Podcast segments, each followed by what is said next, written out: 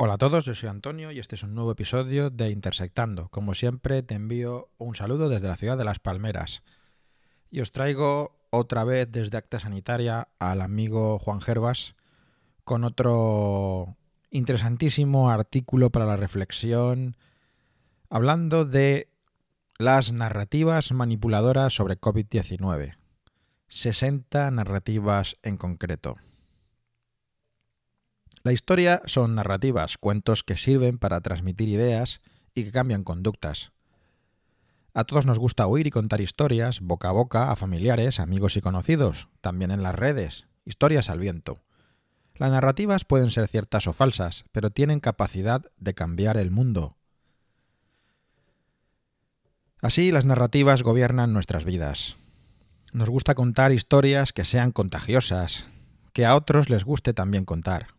Es decir, nos gustan las narrativas comprensibles y fáciles de transmitir, que tengan mucha lógica, real o aparente, y que pidan ser contadas, que tengan simplicidad y fuerza.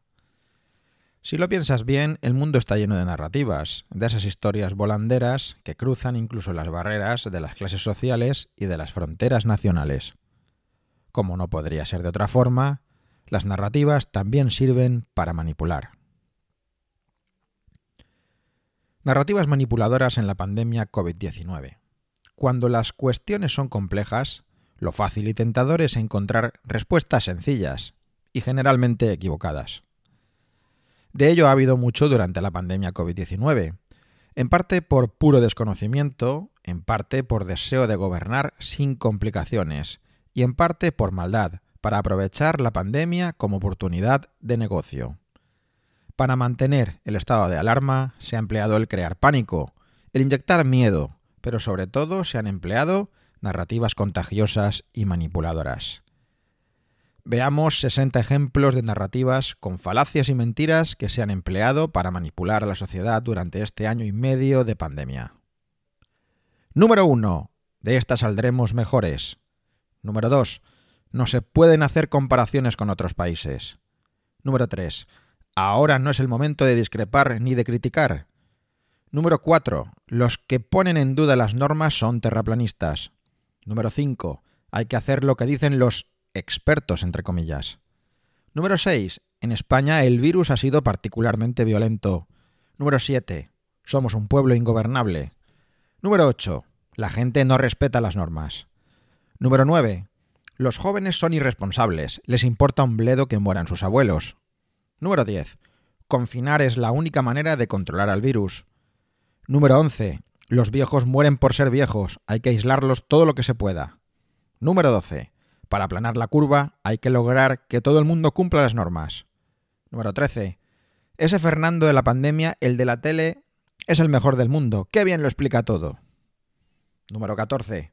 Estar en la playa y en el campo sin mascarilla es querer matar a los demás. Número 15. La atención médica por teléfono es lo mejor. Número 16. Si funciona mal la sanidad pública, la privada es barata. Número 17. La educación a distancia es el futuro. Número 18. Si funciona mal la educación pública, la privada es muy conveniente. Número 19. La mascarilla, barbijo, tapabocas, bozal es un seguro de vida. Número 20. Las mascarillas han venido para quedarse evitan la COVID-19 y también la gripe y otras muchas enfermedades. Número 21. La pena es que no gobiernen los expertos. Número 22. Está bien eso de que los expertos nos expliquen las cosas, pues solo ellos las entienden. Número 23. Los negacionistas merecerían ser encarcelados. Número 24. Le tienen tirria a Bill Gates por envidia, como a todos los filántropos, a Mancio Ortega incluido. Número 25 una renta básica a todo el mundo, lo que faltaba. El pobre lo es porque no se esfuerza. La renta básica lo reforzaría en no hacer nada. Número 26. Los que más contagian son niños y adolescentes. Número 27. Si algún país ha controlado la pandemia es porque es una isla, como Nueva Zelanda y Taiwán, por ejemplo. Número 28. En Suecia muchas terrazas abiertas y libertad, pero uno de los peores países del mundo en mortalidad. Número 29. Hay que evitar el debate sobre las medidas de la pandemia. No conviene que haya dudas ante el confinamiento y demás. Número 30. Los profesionales sanitarios son los héroes de la pandemia.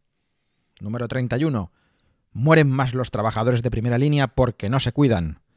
Número 32. Los inmigrantes son los que traen las mutantes del virus. Número 33. Hay que adelantar el toque de queda. Número 34. Deberíamos denunciar a los que no cumplen las normas. Número 35. Las multas y los castigos no son suficientes. Hay que incrementarlos. Número 36. Esto de la pandemia requiere mano dura. Número 37. Las vacunas son la única solución de la pandemia. Número 38. Los riesgos de las vacunas son mucho menores que los riesgos de la COVID-19 y mucho menores que tomarte un protector del estómago, la píldora anticonceptiva, el simple ir andando por la calle y no digamos montarte en un autobús. Número 39. Las vacunas las necesita todo el mundo, embarazadas incluidas, también quienes han pasado COVID-19. Número 40. Tendría que ser obligatoria la vacunación de los sanitarios y de los profesores, y el que no se vacuna, a la calle. Número 41. Quienes no se vacunan son además idiotas y malos. Número 42. Las vacunas tienen más efectos adversos en los países nórdicos por su genética. Número 43. Las vacunas nos harán libres. Número 44.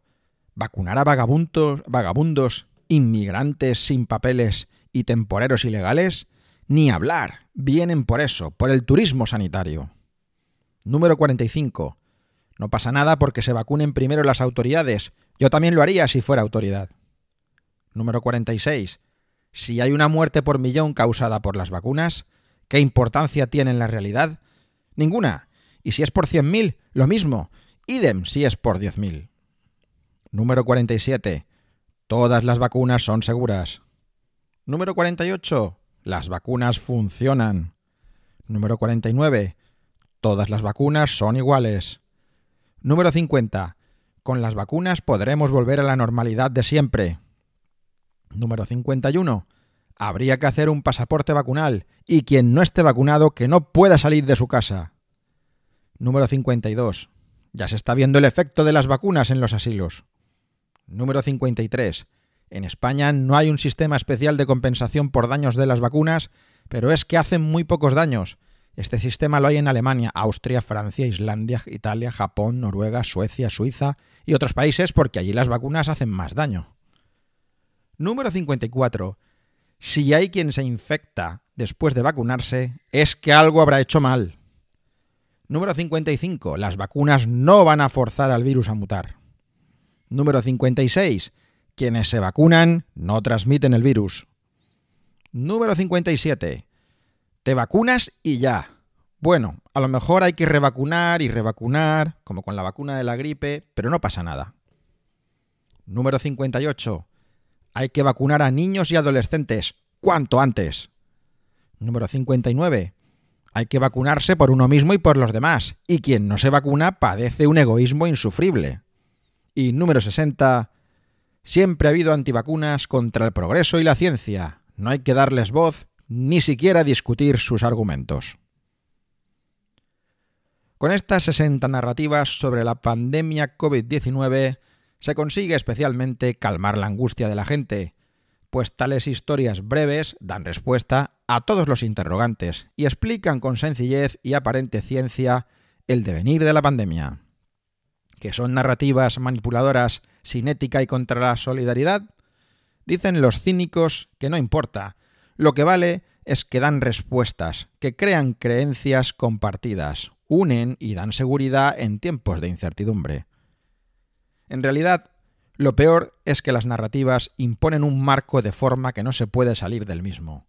Por ejemplo, bloquean todo debate sobre las vacunas sociales, pues lo más que podemos hacer es debatir sobre las vacunas biológicas, que si AstraZeneca, que si Pfizer, que si revacunar, que si impacto en Israel, que si el efecto adverso en Noruega, que si trombosis, embolias, hemorragias, que si uno por millón, que si los antivacunas. En síntesis, nos engañan con las narrativas manipuladoras de la pandemia COVID-19, pero sobre todo Con ellas delimitan el campo en el que pensar. Fuera de ellas, la nada. La seguridad que conllevan las narrativas al uso la pagamos con sufrimiento inenarrable, con miles de muertos y con la destrucción de la economía. ¿Hasta cuándo?